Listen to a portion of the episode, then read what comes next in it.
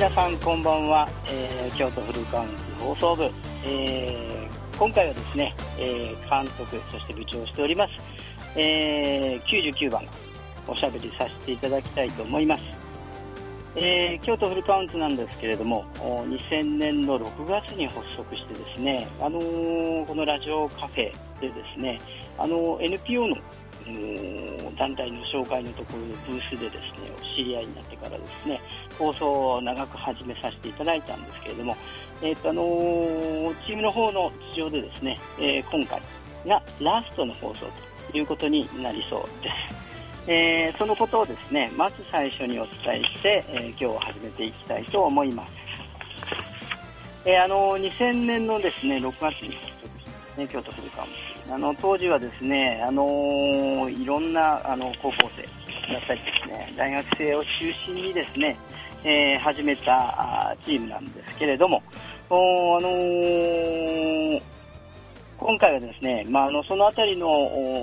流れを紹介してですね、まあ、あのチームがどういう状態になって、これはどういうふうな形になっているのかというのを話していきたいと思います。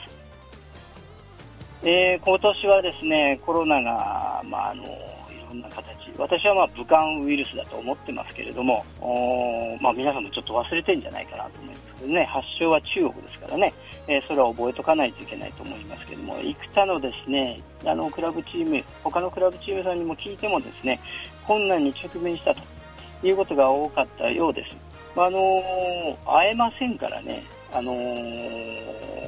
連絡を密に取るということが非常に難しかったなというふうに思います。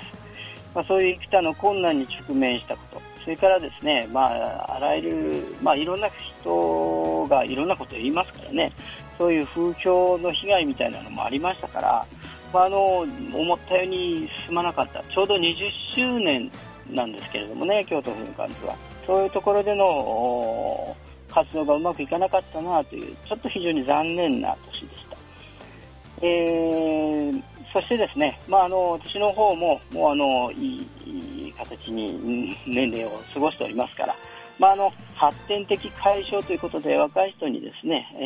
えー、次の世代の人にメンバーを譲っていくチームを譲るんですけれどもちょっとね方針のやり取りで食い違いがありましたから、まあ、あのチーム名が変わってですねあの別の方針でチームが再建されるんだろうなというふうに思います。えー、それはまあ11月の終わりにですね私自身が、まあ、あのそういう形でおしゃべりをさせていただいてですね、えー、了承を得られたということになってます。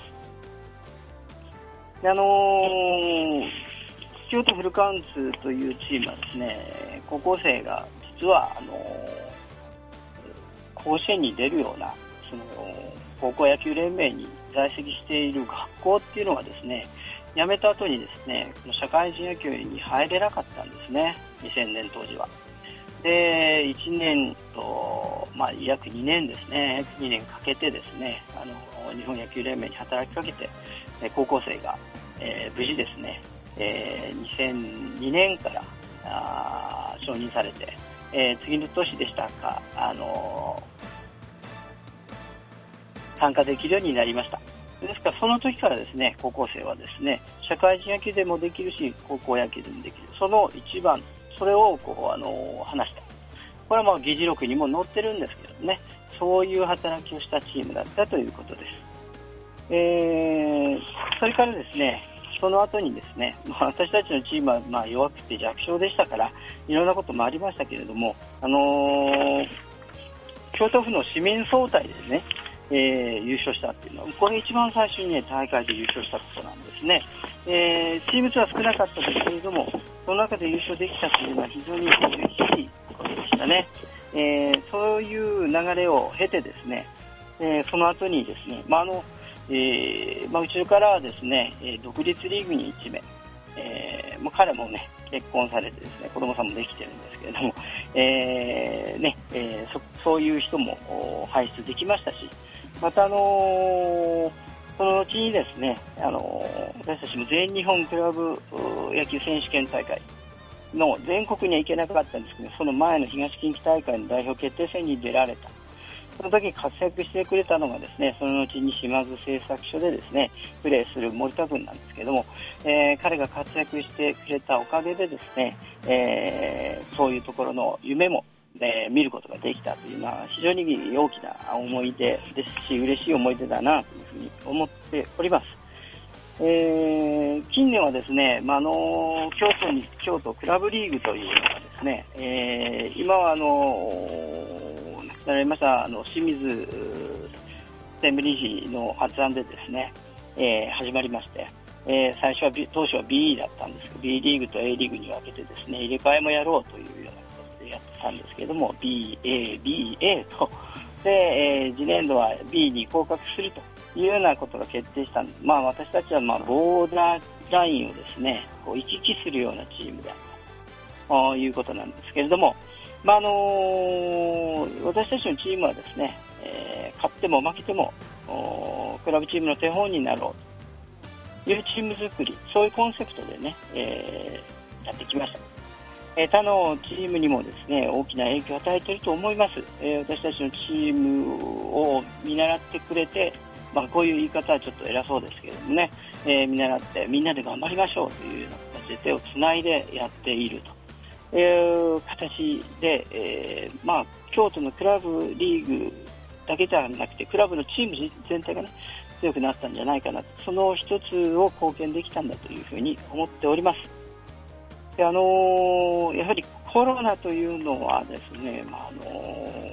ー、あのアメリカの大統領選挙でもそうですけども、えー、トランプ支持の人方ものすごく熱があるんですけども、バイデンの方熱がないななんて僕はちょっと思ったんですよね。その熱をですね取ってしまったというのがあの今年のコロナなんじゃないかなと思います。ですから熱意ある若い人っていうのが少なくなっていると思います。えー、ただですね、私にも夢がありまして、まあ、今あのこう東山高等学校とですね大阪学院高等学校で国語をしてるわけなんですけど今でもですねスポーツアススポーツコースだったりアスリートコースだったりっていうところでしゃべりさせていただいてるんです。この教えの子供たちねちょっと野球したいなっていうふうに思うようになってます今。でまあ他のところでですね、まあ、私の指導力買ってですねオファーオファーがあればそれはそれで検討するんですけれどもえ彼もちょっと一緒にね野球やってみたいななんていうふうに今は思っております。あのー、